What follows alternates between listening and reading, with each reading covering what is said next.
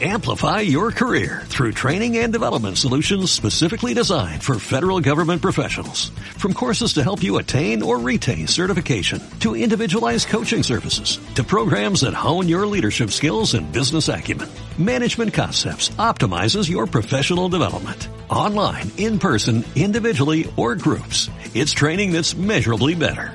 Learn more at managementconcepts.com. That's managementconcepts.com.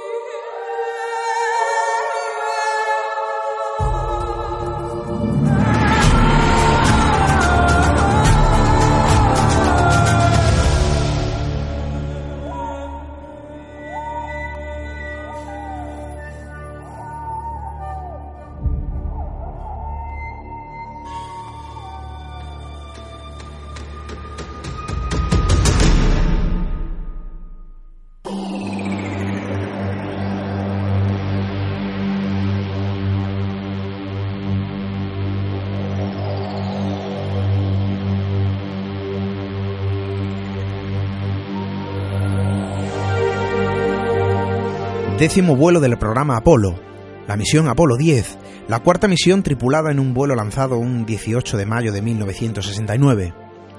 Aquella misión era la combinación de dos proyectos anteriores. Por primera vez se situó el módulo lunar en una órbita próxima a nuestro satélite. Allí se realizaron las maniobras necesarias que ya se habían efectuado en órbita alrededor de la Tierra. Los astronautas Stafford y Cernan se situaron en el módulo lunar Snoopy. Allí lograron orbitar la Luna en un preludio fijado a unos 14 kilómetros de su superficie.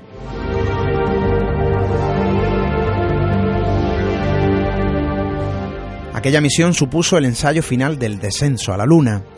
En aquel maravilloso viaje se tomaron numerosas fotografías de las zonas de alunizaje en las 31 órbitas realizadas durante el periplo lunar. Tras 192 horas, 3 minutos y 23 segundos de vuelo, su final quedó marcado en el amerizaje del 26 de mayo de 1969. Pero aquellos astronautas trajeron un secreto, recientemente convertido en noticia. Algo que allí, rodeados de estrellas y próximos a la soñada Tierra lunar, les dejaba completamente desconcertados.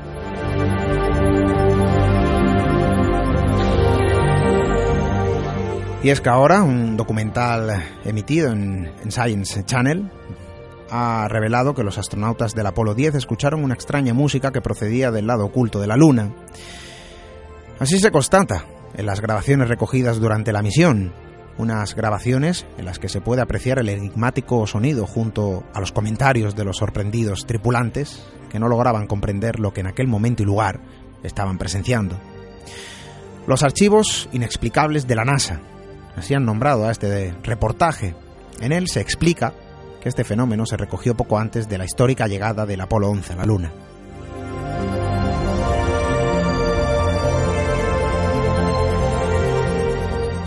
Su viaje en la órbita lunar suponía sobrevolar la cara oculta de la Luna. Durante este vuelo, todas las naves espaciales pierden el contacto con la Tierra durante aproximadamente una hora. Sin embargo, algo interrumpió el silencio de la nave, tal y como recogen las propias grabaciones registradas en cabina.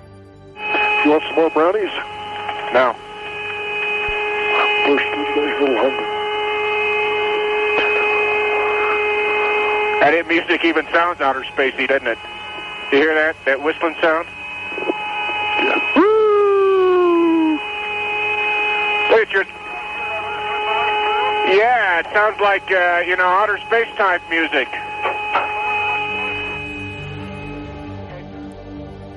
¿Lo oís? ¿Este silbido? ¿Quién lo hace? Aquellas preguntas lanzadas por uno de los astronautas denotaban el asombro de lo que en aquel preciso instante estaban percibiendo. La respuesta obtenida por su compañero no podría ser más descriptiva. Suena como música del espacio exterior. Es una música rarísima.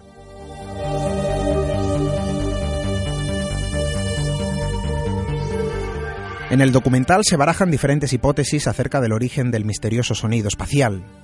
las posibilidades vertidas teorizan sobre la influencia de un campo magnético o de la atmósfera de la señal de radio, aunque esta idea sigue desconcertando, ya que la Luna no alberga campo magnético alguno y su atmósfera no es suficiente potente como para causar un efecto de este tipo.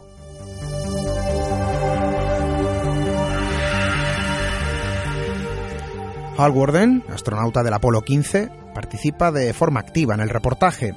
No titubea cuando acusa a la NASA de retener información que, a su juicio, es de gran interés público. Un patrón que vuelve a repetirse donde uno de los astronautas de la NASA abierta acusaciones sobre lo que la propia agencia espacial nos oculta.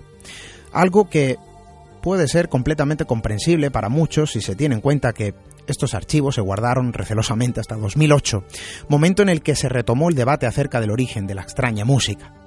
Un fenómeno sin una explicación certera, uno de tantos que permanecen en el olvido y que resurgen tras el paso del tiempo y de un archivo casi olvidado. Una pregunta más de las que esta noche lanzamos al aire. Les habla Esteban Palomo. Bienvenidos a Misterio en Red.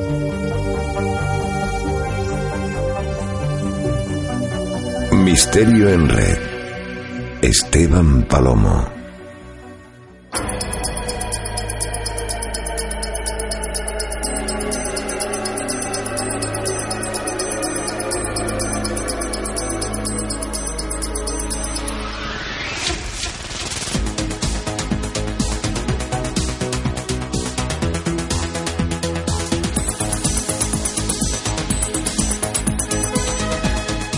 Siete días han pasado y de nuevo se enciende la luz roja del estudio que nos da cita cada semana. Así que muy buenas noches, espero que estéis todos porque el viaje continúa.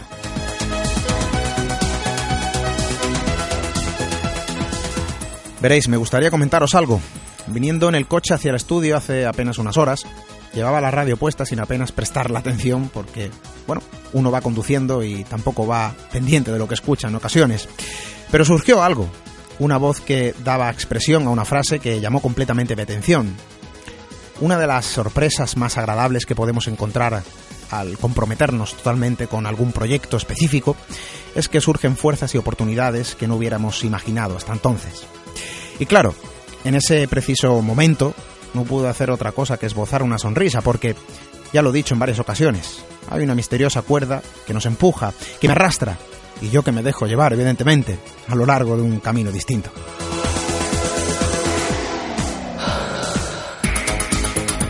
Un camino que esta noche nos vuelve a dirigir hacia nuevas historias y como primera propuesta vamos a mirar a un ser arraigado al imaginario colectivo de una forma diferente. Nuestro compañero Javier Arries ya está preparado para hablarnos de los vampiros psíquicos. Después damos un salto más allá de nuestra península para reabrir uno de los sucesos pendientes de clasificar ocurridos en nuestro país. Alfonso Ferrer estará con nosotros para tratar un desconcertante incidente, el caso Abades. Además, nuestra compañera Mari Gutiérrez ha querido acercarnos un polémico asunto del que todos somos objetivos potenciales, el proyecto Prisma.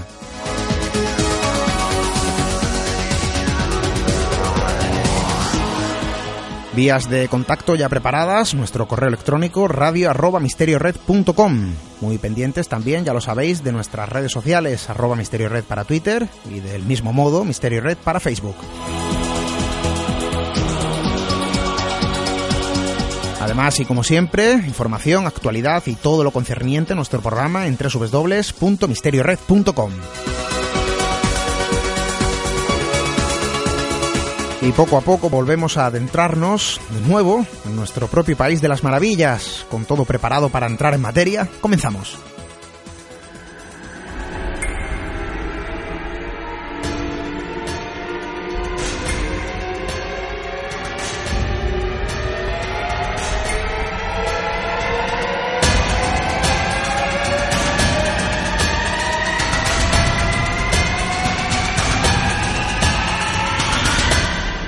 En Red.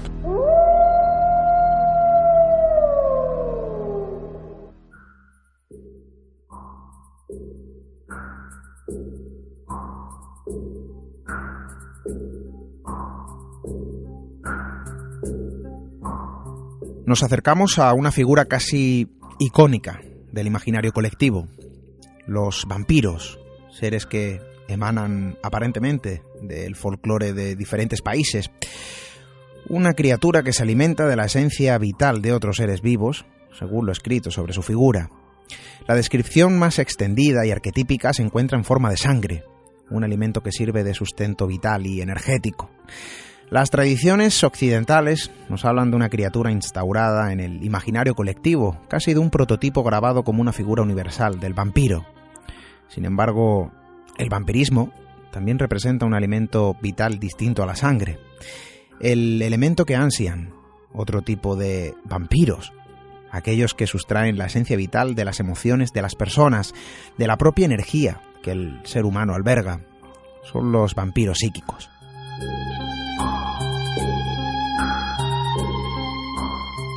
Estoy completamente convencido de que muchos de vosotros habéis tenido en alguna ocasión la sensación de una especie de agotamiento mental o emocional tras haber tratado con alguna persona concreta, la sensación de fatiga o cansancio tras un encuentro, tras una charla o incluso tras haber permanecido en el mismo lugar junto a un individuo que parece haber absorbido nuestra propia energía, que parece incluso haberse alimentado de algún modo de nuestras emociones.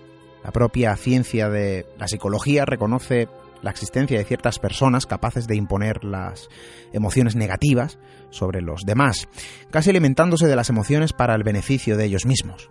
La ciencia los llama vampiros emocionales, pero quizá exista una línea divisoria entre el vampirismo emocional y el vampirismo psíquico, un factor diferenciador que habla de la capacidad de drenar la energía de forma literal de otro ser, otro ser vivo por medios algo más oscuros.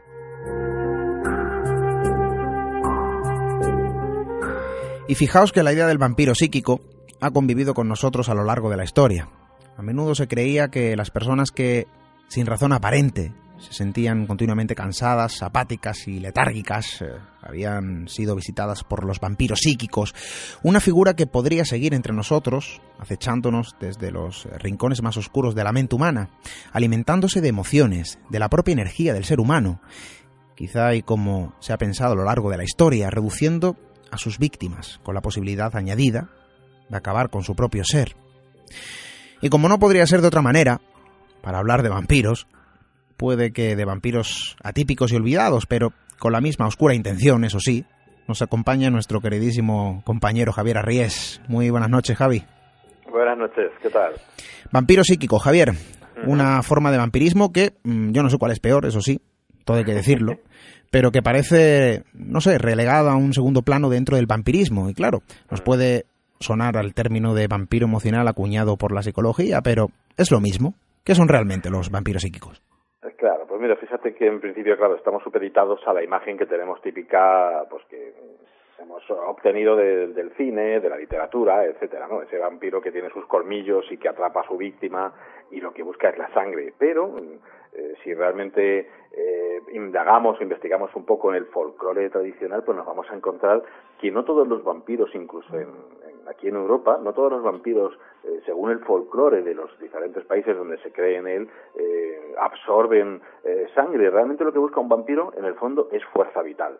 ¿Cómo obtenerla? Pues la fuerza vital vive, según el pensamiento mágico, en uno de los sitios en el que vive precisamente la sangre. Pero hay montones de relatos en los cuales el vampiro lo único que hace es llamar a la víctima por su nombre y si contesta, entonces eh, esta muere. Y en realidad eso es una metáfora de que ha absorbido directamente su fuerza vital. Y en otros casos, por ejemplo, sueña con que le asfixia, le asfixia, le sofoca, es decir, le roba el aliento. Y hay un vampiro, el Yangtze, en China, que lo que hace es precisamente eso, robar el aliento y de una forma brutal. Él lo que oye es la respiración. De hecho, si te enfrentas a un Yangtze, a un muerto, a, uno, a un no muerto chino, lo que tienes que hacer es contener la respiración, porque él no ve, pero ve tu hálito, ve tu vida, y lo que hace es acercarse a ti y robarte el aliento de un solo tirón, de modo que quedas muerto en el acto.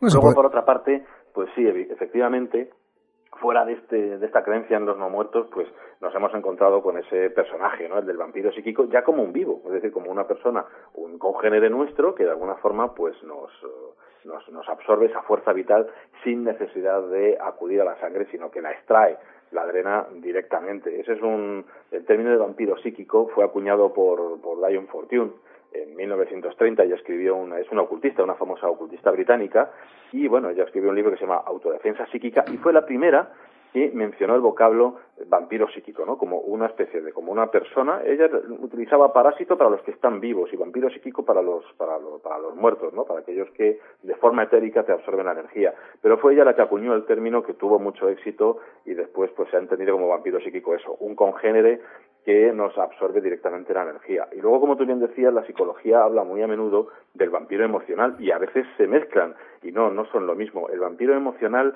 no es alguien que te drene la energía de ninguna manera. Lo que hace es volverte loco, lo que hace es, eh, pues eh, suelen ser personas eh, mm, hábilmente manipuladoras o que o no es que te dejen sin energía porque te hayan robado esa vitalidad, es que te dejan, eh, pues te manipulan y te llevan a donde ellos quieren, por decirlo así. Hay que distinguir muy bien, creo yo, esos, esos dos términos, ¿no? Vampiro psíquico por un lado y vampiro emocional por otro. Aquel que trata de aprovecharse de ti mediante alguna circunstancia, o que es pesimista y te, y te, y te hace ver las cosas de manera muy fea. Y el vampiro psíquico que lo que te hace es dejarte físicamente exhausto. Yo no sé, Javier, porque mm, te aseguro que estoy esbozando una sonrisa, porque mm, se me vienen a la mente algunas personas que conozco bien, incluso que aprecio, porque todo hay que decirlo, pero son personas que eh, yo sé que cuando voy a tener un encuentro con ellas, cuando voy a tener una charla, cuando, bueno, pues eh, tenemos que conversar, porque incluso a lo mejor pertenecen al, al propio entorno, son personas que van a absorber mi energía. Claro, yo no sé dónde encasillar esto o si tiene algo que ver, lógicamente. Yo creo que nuestros amigos, encajarán también esta descripción. Yo creo que todos tenemos a alguien o conocemos a alguien o nos hemos sentido fatigados y cansados o asociamos esa sensación a una persona concreta eh, que yo creo que, que, que, todos hemos dicho alguna vez, oye, pues mm, me ha absorbido la energía, ¿no? Hablar eh, con esta persona. Yo no sé si tiene enlace o no, pero lo que eh, surge una pregunta, claro, mm, ¿se es consciente eh, de esta forma de vampirismo? Y me refiero, Javier, que la persona que de algún modo mmm, se nutre de esa energía vital es consciente de lo que bueno de lo que de lo que es capaz de lograr de lo que está haciendo en ese momento. Sí pues muy buena pregunta entre otras cosas sí. Pues eh, en principio eh, y esto como digo ya aparecía incluso en este libro de John Fordion que, que yo mencionaba antes y eh, pues incluso gente que piensa ellos mismos que son vampiros psíquicos y narrando, por decirlo así, su propia experiencia, lo que te dicen es que al principio ellos son inconscientes de que eso sea así. Pero claro, ellos mismos acaban con el tiempo por darse cuenta de eso, ¿no? De que tienen esa habilidad, por decirlo así. Y ya no solamente eso, es que algunos, una vez que han, han sido conscientes, el primer paso, como digo, es no darte cuenta lo siguiente es ser consciente de ello. Y hay un tercer nivel en el que algunos incluso pues empiezan a, a, a indagar en ello, a estudiar en ello y a afinar ¿no? ese arte de la absorción de, de la vitalidad. Siempre, claro, hablando de ese eh, con ese, en ese pensamiento mágico, ¿no? Si creemos que realmente existe una, una energía vital que es absorbible. Pero sí, sí, sí, si atendemos a los, eh, a los testimonios de aquellos mismos que dicen ser vampiros psíquicos, pues muchos de ellos dicen, yo empecé sin tener ni idea de que lo era y luego me di cuenta de que sí, al lado de cierta gente tenía yo cierta habilidad para eh, yo medrar, yo crecer, yo ponerme mejor, mientras el que estaba a mi lado pues va decayendo y se siente pues como, como oído y como que pierde fuerza. Sí, sí, efectivamente. No tanto eh, ya como eso, sino aparte de que eh, cada individuo eh, per se se pueda dar cuenta de esa facultad, entre comillas, uh -huh. es que incluso hay eh, algunos que, bueno, pues que, eh, que de alguna manera pues dicen, pues sí, además lo soy y con orgullo y que incluso se asocian, ¿no? En grupos y hay corrientes ocultistas y grupos ocultistas que son, pues puramente, auténticamente vampiros psíquicos y en cuyo seno, pues serán técnicas, pues para para potenciar ese hecho y para eh, adquirir mayores habilidades y absorber esa energía con mayor eficacia, por decirlo así. Ojo, estamos hablando de una especie de aprendizaje de, de, de bueno, de esta forma de vampirismo. Efectivamente, grupos, incluso como te digo, pues sabemos que hay todo tipo de, asociaciones de carácter mágico, pues que unos que practican la magia ceremonial, otros practican pues eh, magia sexual, otros pues magia de velas, es decir, todo tipo de asociaciones y grupos más o menos relacionados con el con el ocultismo y las uh, muchas técnicas ¿no? para desarrollar todo tipo de, de, poderes psíquicos. Bueno, pues en este caso estamos hablando de auténticas sociedades de gente que eh, se hermana entre sí, por decirlo así, se consideran a unos familiares de los otros como una especie de línea humana paralela y que se reconocen entre sí y, bueno, pues en el seno de esas sociedades pues aprenden técnicas para depurar eso, para despertar aún más a esa conciencia de vampiros psíquicos de la que ellos mismos, como digo, pues se sienten orgullosos. Y podemos, si quieres, podemos mencionar alguna. Hombre, por supuesto, porque yo creo que a nuestros amigos esto... Porque claro, uno, uno puede pensar, Javier, dice, bueno, mm, yo tengo esta habilidad, he descubierto que tengo esta habilidad, bueno, pues eh, por, por, algún medio concreto, porque me lo dicen las personas, que también hay que tener valor para decir, oye, yo cada vez que estoy contigo me siento cansado, me siento fatigado y me absorbes la energía, ¿no? Pero claro, a ver, primero es cómo uno se entera de que lo es.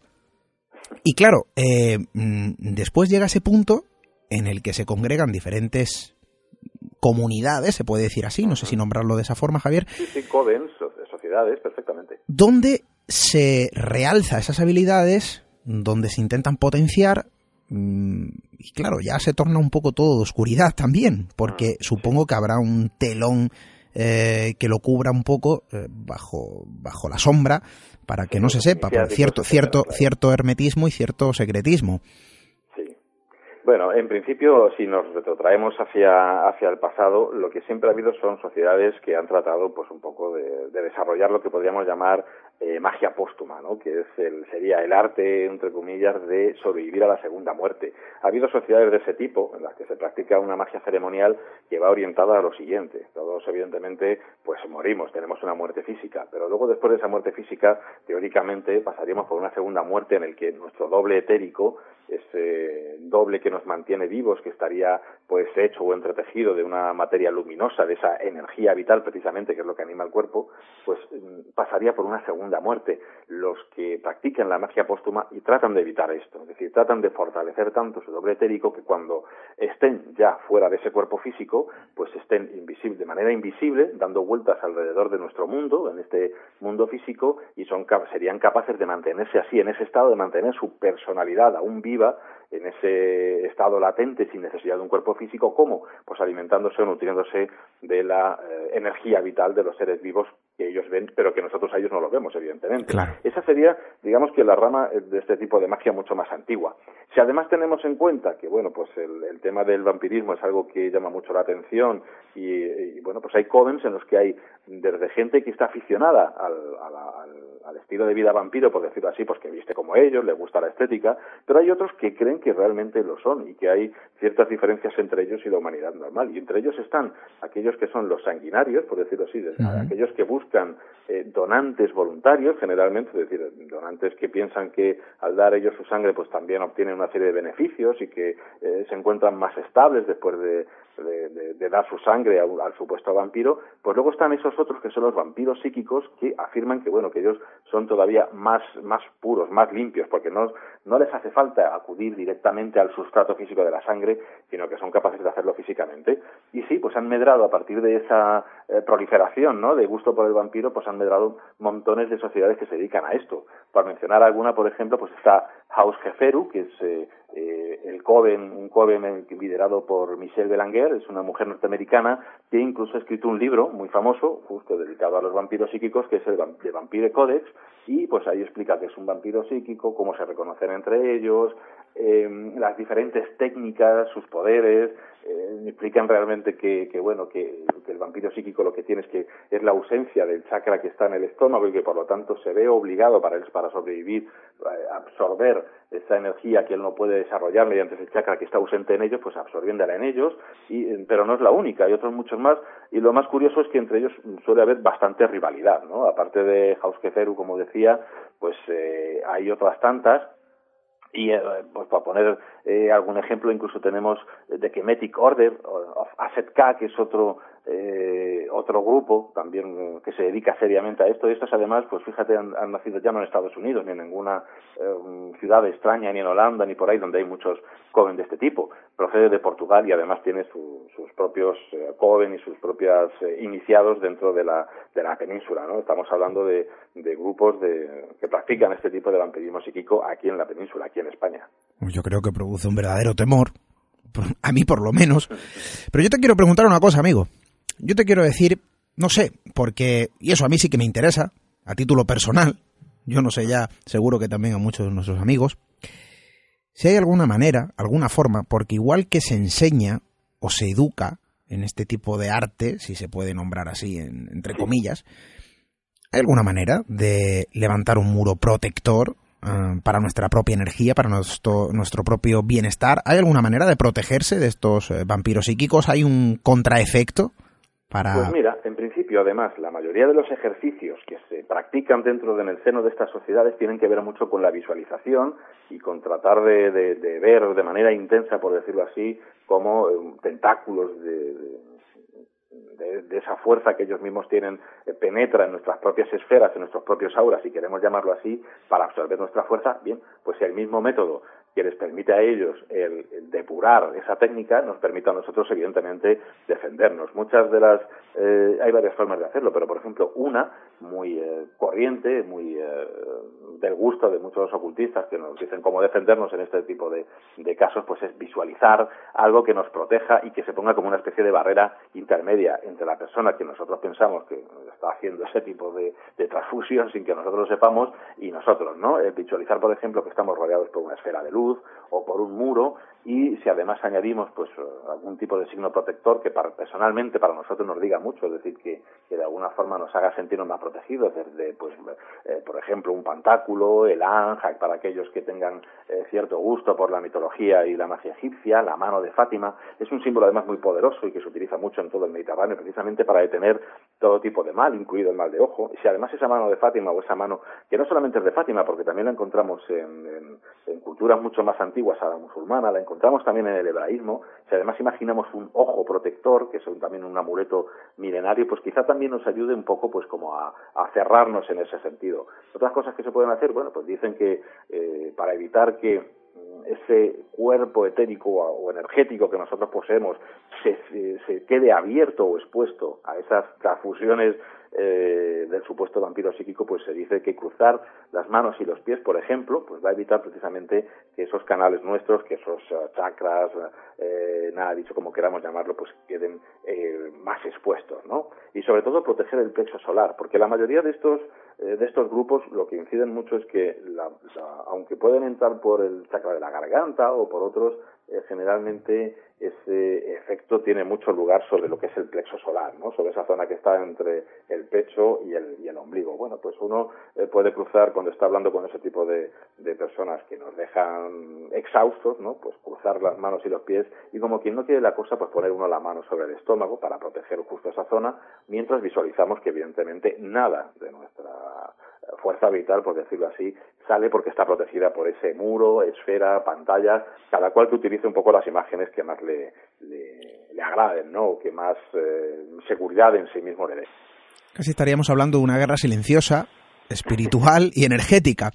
De alguna manera sí. Vampiros psíquicos. Javier, yo creo que mmm, hay que apuntarse bien esas pautas de protección, porque, claro, a uno si le absorben la sangre, uno se da cuenta, pero sí. la energía, las emociones, bueno, pues ya estamos hablando de otra cosa. Y claro, uno dice, bueno, esto puede existir, puede ser un cuento de viejas, cada uno tendrá su opinión.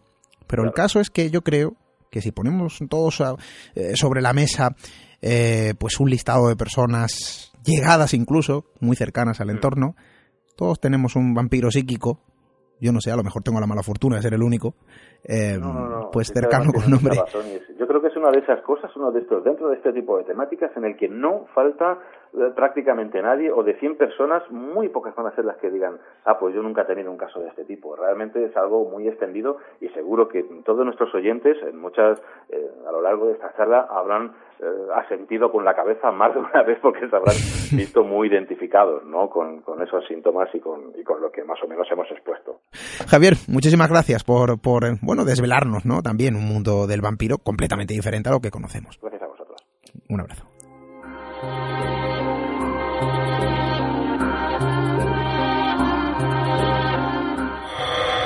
Misterio en red. La red del misterio.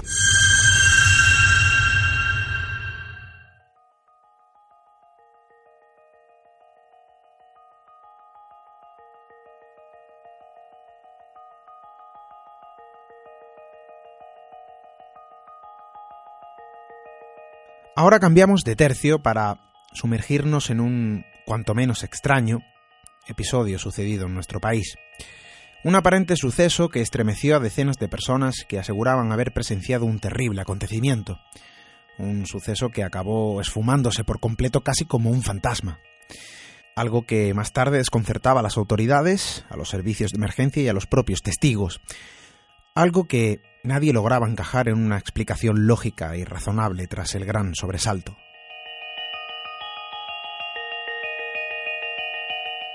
9 de julio de 1992, 20 horas y 30 minutos.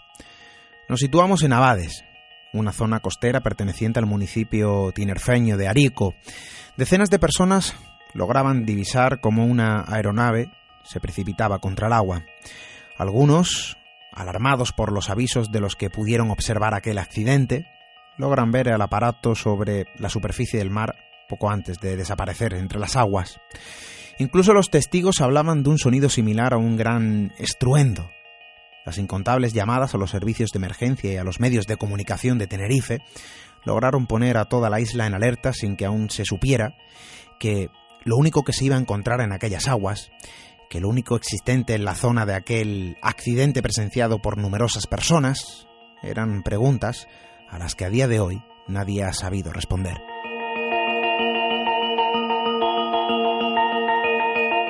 Aquel acontecimiento se transformó en un fenómeno completamente inexplicable, un fenómeno sobre el que se ha vertido diferentes teorías en un intento de otorgar una visión razonable de lo sucedido y del que solo queda el recuerdo grabado a fuego de los que aseguran haber visto como una aeronave era engullida por las aguas que bañan la costa de Tenerife. Y es que en aquel lugar sigue guardando, se sigue escondiendo, no lo sé, el secreto de algo que parece no haber ocurrido, un incidente sin clasificar dentro de los, se podría decir que, expedientes X españoles. Un expediente que parece haber sido olvidado y que esta noche hemos eh, querido reabrir. Alfonso Ferrer, muy buenas noches. Muy buenas noches, Esteban. ¿Qué tal? Encantado de estar en tu programa.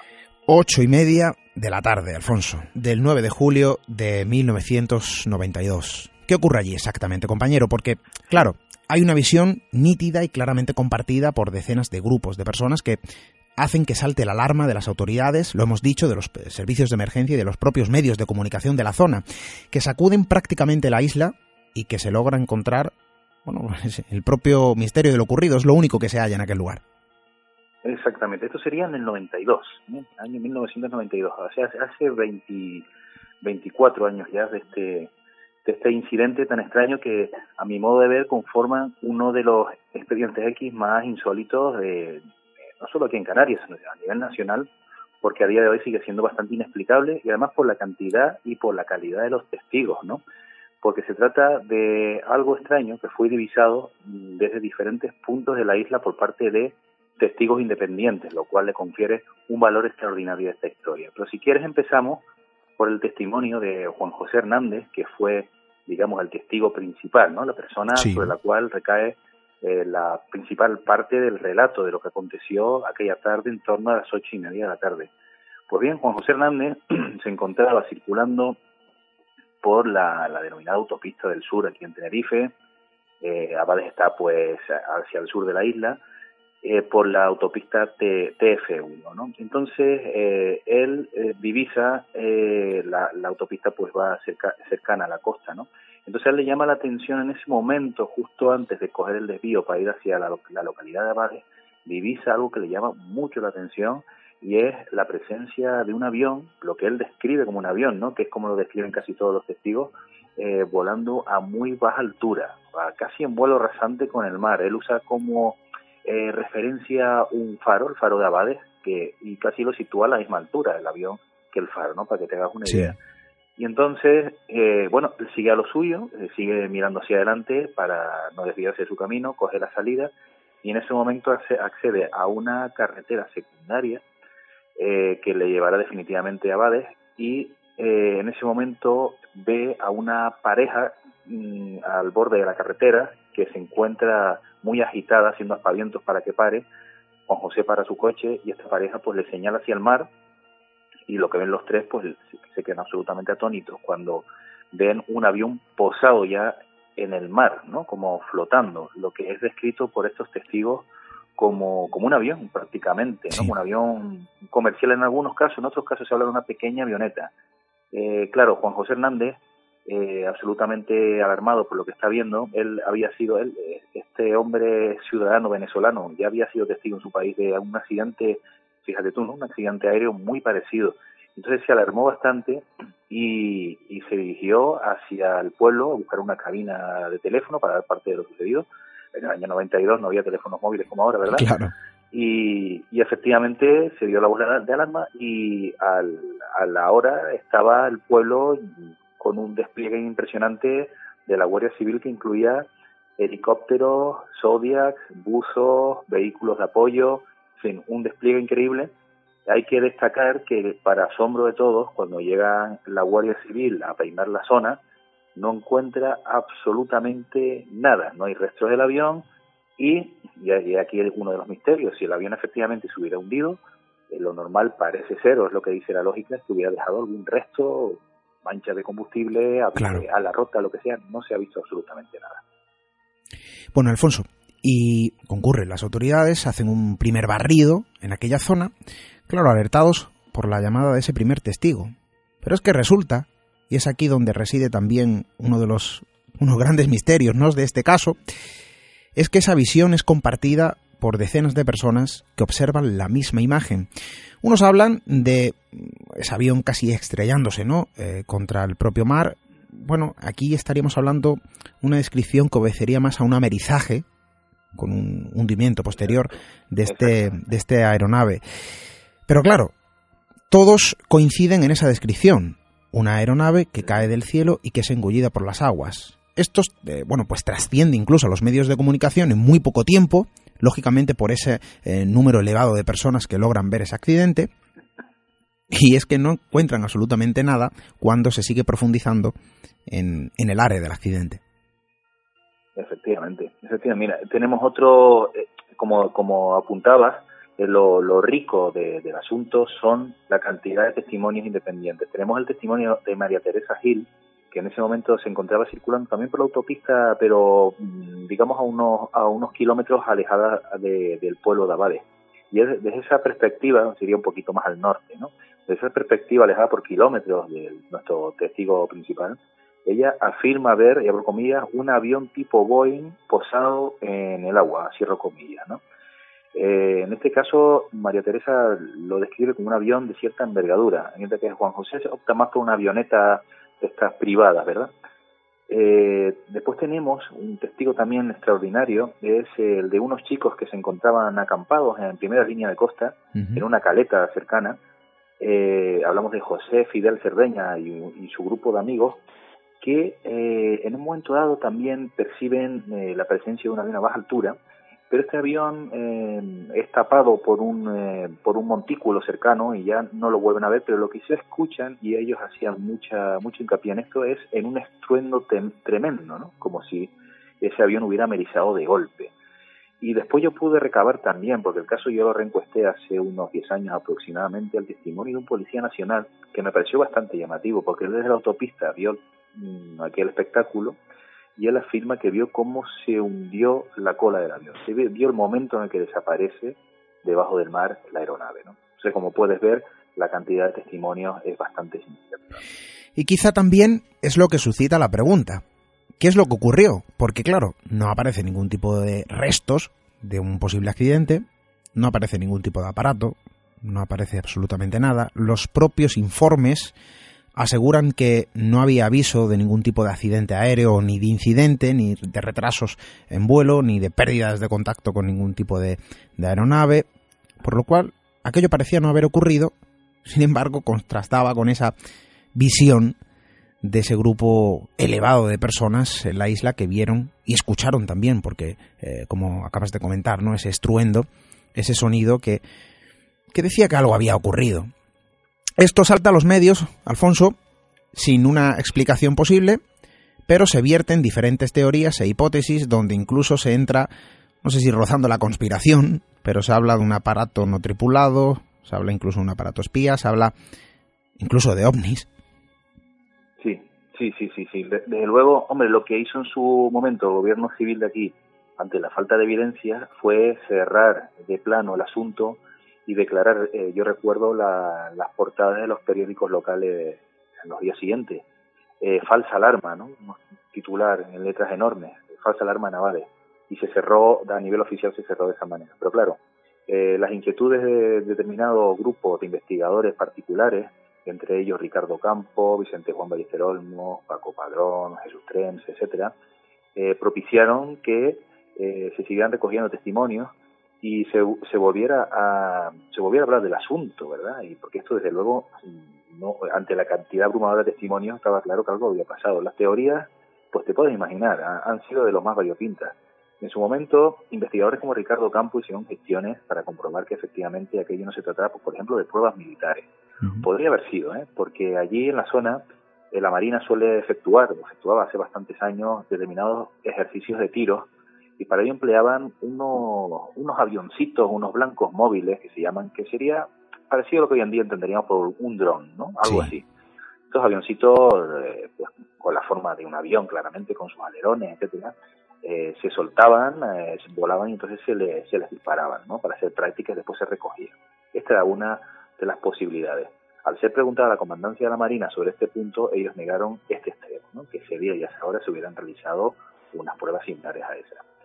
Eh, se habló de meteoritos, posibles meteoritos caídos, claro, esto no casa con la naturaleza de los testimonios, que en absoluto tienen nada que ver con un meteorito, ¿verdad? Y eh, lo que parece que ha tomado más forma es la posibilidad de un posible, una posible desaparición de un avión. Claro, también se hicieron las gestiones oportunas para ver si alguna compañía aérea había declarado la pérdida o la desaparición de un avión, cosa que no ocurrió. Eh, con lo cual, ¿por dónde apuntan los tiros? Pues por una posibilidad de un, eh, un, vuelo clandestino que llevara algo de contrabando o algo relacionado con el narcotráfico. Este avión, esta avioneta, habría mm, volado a baja altura para evitar eh, ser detectada por los radares. Ahí muy cerca hay un aeropuerto eh, de Abade, el aeropuerto del sur de la isla, y el avión volaba a tan baja altura que debido a los vientos tremendos que hay en la zona podría haberse desestabilizado y haber caído. Esta parece una de, de las teorías más sólidas, pero claro, no hemos encontrado ningún resto de ese avión ni de sus tripulantes, claro, porque ahí dentro iban seres humanos, personas con identidades, ¿no? En ningún lugar eh, ha preguntado, parece ser nadie por estas personas, ¿no? Unos seres humanos que han desaparecido en un desgraciado accidente, con lo cual las incógnitas siguen abiertas. Y quizá, Alfonso, claro, uno puede pensar, claro, no hay restos, no había nada, no lo has dicho al, principio de la intervención, no había ningún tipo de restos eh, flotando en aquellas aguas, pero claro, es que se hizo una investigación, se podría decir que submarina, porque hubo buzos rastreando el lugar, buscando algún tipo de aparato que, al menos lo que nos ha llegado, es que no había absolutamente nada en aquel, en aquel lugar. Yo no sé si aquella portada que mencionabas, falsa alarma, era un modo de dar carpetazo a un asunto, claro que muchas eh, personas han sospechado que querían mantener en silencio. Claro, ya entramos en una frontera mmm, quizá peligrosa también un poco, ¿no? Porque nos podemos volver un poco conspiranoicos en pensar que había un interés en ocultar algún tipo de maniobra, no sé si militar o algún tipo de maniobra secreta. Pero claro, yo creo que sí. yo creo que los tiros van más bien por el hecho de lo que se intentaba tapar realmente era la propia incompetencia, ¿verdad? Para resolver un enigma que podía implicar vidas humanas. ¿eh? Y entonces la, la incapacidad de las autoridades locales por responder a este, a este misterio le llevó a precipitar esa, esa falsa alarma. ¿no? Eh, obviamente, nosotros, efectivamente, el, despliegue, como comenta, fue apabullante ese día, ¿no? En, un momento dado, hace 10 años, cuando rescatamos el asunto, porque teníamos un programa en la televisión autonómica de aquí de Canarias, y rescatamos esta historia y llevamos a unos buzos profesionales a la zona, repetimos una inmersión, fue en el año 2006, eh, la gente de ayudas de emergencias ANAGA, que son muy profesionales, ¿no? Y están muy preparados para ese tipo de cosas, y ellos eh, ampliaron el perímetro de búsqueda. ¿eh? Y eh, sí se percataron de que en esa zona donde presuntamente había caído el avión eh, hay unas profundidades casi abisales. ¿eh? Estamos hablando de una especie de precipicio submarino de unos 500 metros, que es bastante, ¿no? Sí, Porque sí, hay, sí. hay un precipicio submarino aquí en, la, en las islas bastante profundo, ¿no? Eh, quizás podrían ir por ahí los tiros, ¿no? Me parece que, bueno, parece muy extraño que no, podemos insistir, no haya salido nada a flote. Es casi un misterio sumergido, no lo sabemos, si hay algo, si no hay algo. Mira, afortunadamente, afortunadamente, eh, el, el tema levantó cierta alarma en su momento y pasó a los periódicos y está en las hemerotecas, con lo cual, afortunadamente, repito, se puede rescatar cuando uno quiera y volver a revisarlo, reencuestarlo, volver al sitio y hablar con los testigos. Eh, este tema tiene la fortuna de haber sido tocado por unos cuantos investigadores aquí en Canarias y además de muy diverso pelaje, por decirlo de alguna manera, ¿no? Sí. Porque se han acercado investigadores muy creyentes e investigadores muy escépticos. Porque investigadores como Ricardo Campos y Santiago Juan Ballester Olmo son bastante escépticos respecto al tema ovni y a cualquier cosa que huela a misterio. Y sin embargo, ellos, estos autores, en un artículo firmado en la revista Espacio Tiempo en octubre de 1994, la desaparecida revista del desaparecido eh, Fernando Jiménez del Oso, Sí. Eh, ellos afirman que sin duda algo extraño ocurrió en las costas de Abades porque aseguran que eh, los testigos, si queda algo claro, que los testigos no estaban fabulando con lo que pudieron observar. Es decir, en esencia, lo que ocurrió en Abades aquel 9 de julio del 92 fue algo misterioso y la solución al suceso eh, está muy lejos de ser resuelta. Un misterio que sigue vivo, sumergido por las aguas de aquellas maravillosas tierras, que todo hay que decirlo, es un paraíso, lógicamente, que, que duda cabe, pero que también esconde ese otro encanto, ese otro páramo, el páramo de lo desconocido, el misterio, donde también se guarda este expediente X, se podría decir, lo digo yo creo que en mayúsculas, español, un caso que hemos querido reabrir, que sigue sin resolver, que sigue suscitando dudas e interrogantes y que siempre es bueno recordar para que no caiga en el olvido. Alfonso, muchísimas gracias, eh, compañero, por retornarnos a aquel incidente y por eh, desvelar ¿no? esos detalles. Muchas gracias a ti, Esteban, y ha sido un placer contar esta pequeña parte eh, de la historia misteriosa de Canarias, de Tenerife más concretamente. Un fuerte abrazo. Un abrazo.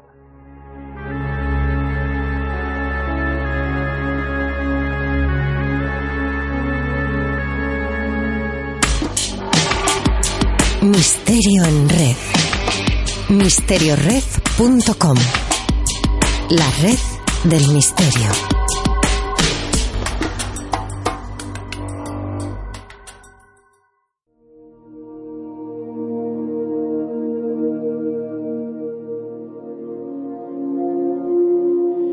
Sin duda, el llamado ciberespionaje pone en jaque a la tecnología que utilizamos de forma cotidiana. Qué duda cabe de que un elevado porcentaje de la sociedad global pierde parte de su vida en la gran red. Es una especie de confianza ciega en aquello que nos ofrece ciertas facilidades, algo que se transforma en el objetivo de los que ansian cosechar datos de forma fraudulenta para diversos fines ocultos de nuestra mirada. Y con estos mismos argumentos surge la sombra de la conspiración, aquella que implica a gobiernos y agencias intergubernamentales, aquella que surge como un verdadero escándalo social que atenta contra la privacidad del ciudadano común. A muchos os podrá sonar el asunto que nuestra compañera Mari Gutiérrez nos tiene preparado para esta noche. Un proyecto lanzado bajo el pretexto de un, bueno, la seguridad de un país, bajo la excusa del precio a pagar por la seguridad nacional estadounidense. El proyecto Prisma.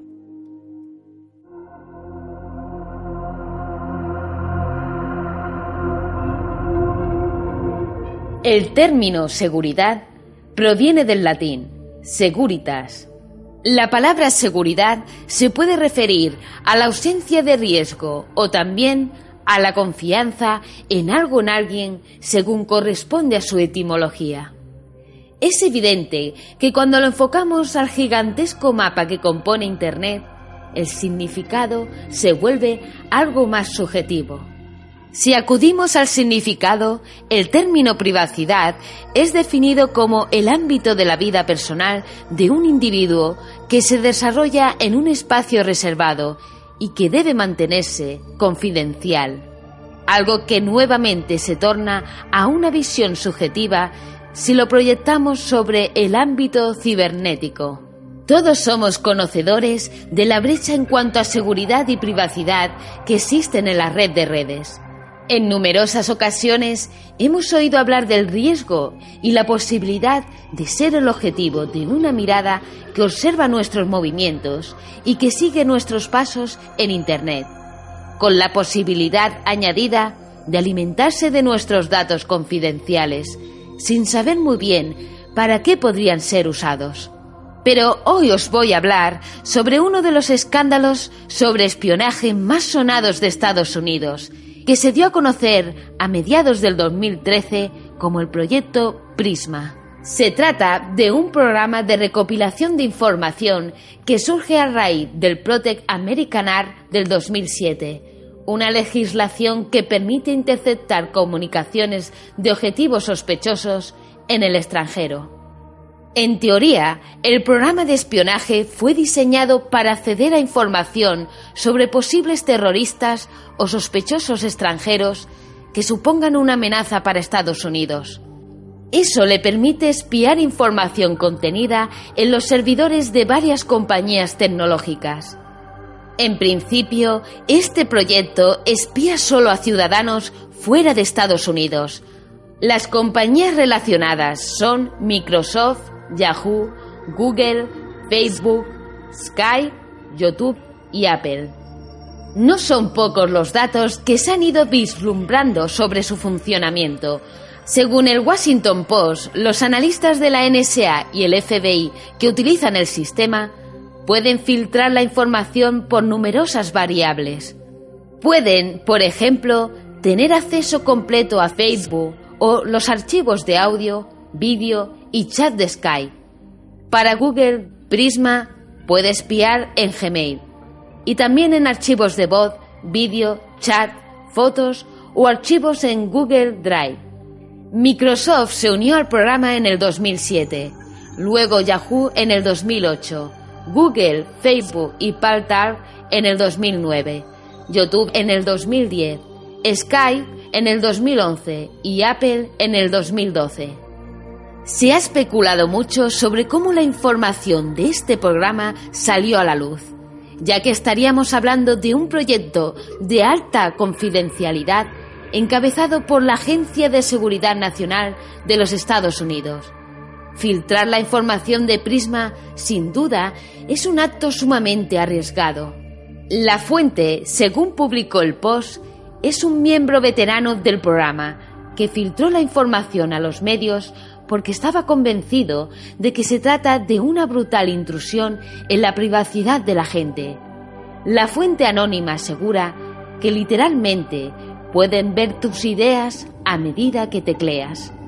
Anonymous entró también en el juego, filtrando en Internet un total de 13 documentos de la NSA sobre el funcionamiento de Prisma. Los documentos filtrados por Anonymous están fechados en torno al 2008 y señalan la existencia de una red de inteligencia de información que comparte datos con socios de inteligencia en todo el mundo. En declaraciones a la CNBC, entre otros medios, Apple, Google, Sky, Facebook, Microsoft, YouTube y Yahoo han negado formar parte de este proyecto. Es medianamente comprensible que tras un escándalo de semejante envergadura, el mismísimo presidente Barack Obama saliese a justificarlo, dedicando una ferviente defensa hacia el proyecto Prisma. En su declaración afirmó que es importante reconocer que no se puede tener el 100% de seguridad y al mismo tiempo un 100% de privacidad Obama explicó que como parte del programa, los servicios de inteligencia sellaron acuerdos con grandes de la tecnología para que faciliten acceso a la información de sus usuarios.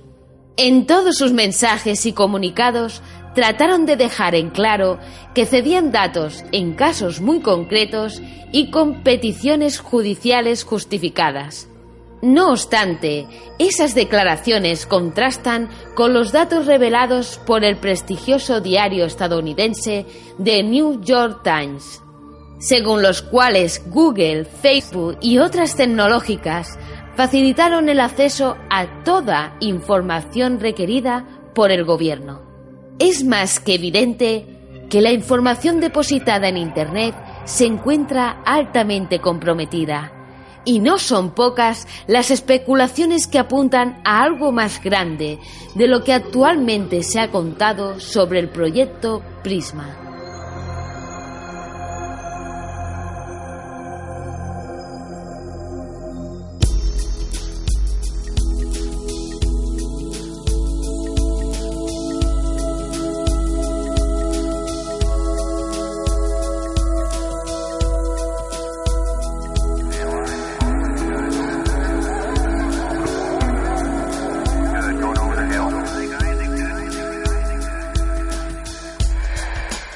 En alguna ocasión ya hemos comentado que el hombre como especie alberga dos extremos completamente opuestos.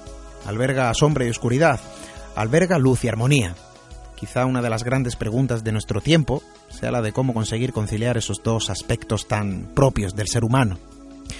Alguna vez ya lo hemos dicho aquí en la radio. En nosotros existe cierta tendencia a ver la vida como un problema para ser resuelto, casi obviando que somos capaces de mirar a la vida como un misterio para ser vivido.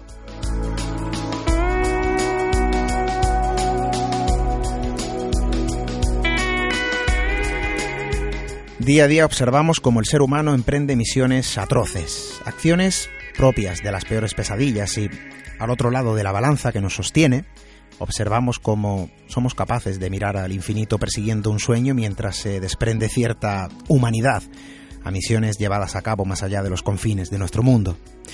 Osiris Rex, la sonda espacial que será lanzada el próximo 3 de septiembre, llevará consigo algo más que el objetivo de estudiar el origen de la vida.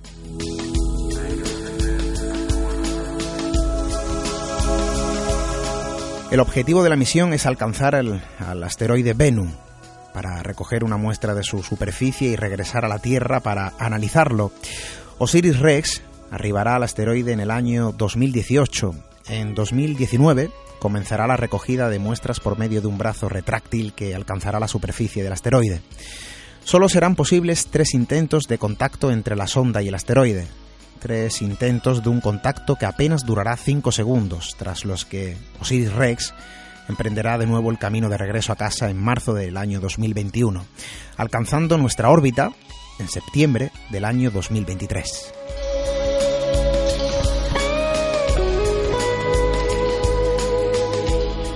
Bennu es una roca espacial de 575 metros de diámetro que, según el científico Michael Drake, de la Universidad de Arizona y principal investigador de la misión, es como una cápsula del tiempo de la formación del sistema solar, hace más de 4.500 millones de años. Los científicos creen que Bennu es rico en moléculas orgánicas pese a desconocer su tipología. Ahora esperan responder a la interrogante de si asteroides similares podrían haber dejado en la Tierra los cimientos para la vida orgánica.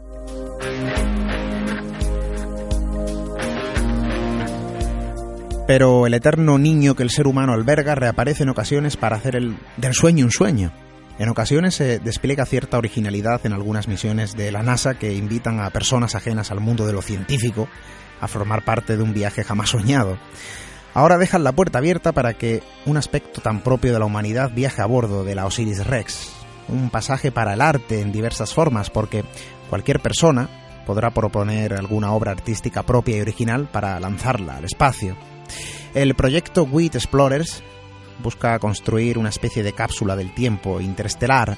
La convocatoria queda abierta a los interesados en mandar sus propias piezas de arte para que vayan a bordo de la nave Osiris Rex. Un boceto, una fotografía, un vídeo, un poema, una canción. Todas las obras participantes serán digitalizadas y almacenadas en un pequeño microchip irá acompañado por más de 442.000 eh, mensajes previamente recopilados. Sin duda es una forma creativa y muy humana, eso sí, seguro, de hacer partícipes a miles de personas de una misión espacial. ¿Y acaso no es maravilloso observar la, no sé, la esencia del espíritu de exploración de los astronautas en cada una de las piezas de cada autor? Será casi como el Museo de los Sueños, el Museo de las Estrellas, una exposición humana, cósmica y viajera.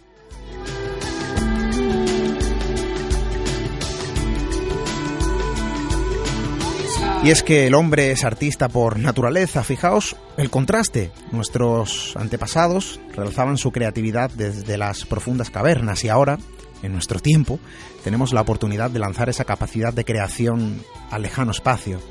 Algo que invita a la reflexión sobre los extremos del hombre. Algo que continúa advirtiendo que el ser humano sigue siendo maravilloso. Hasta dentro de siete días.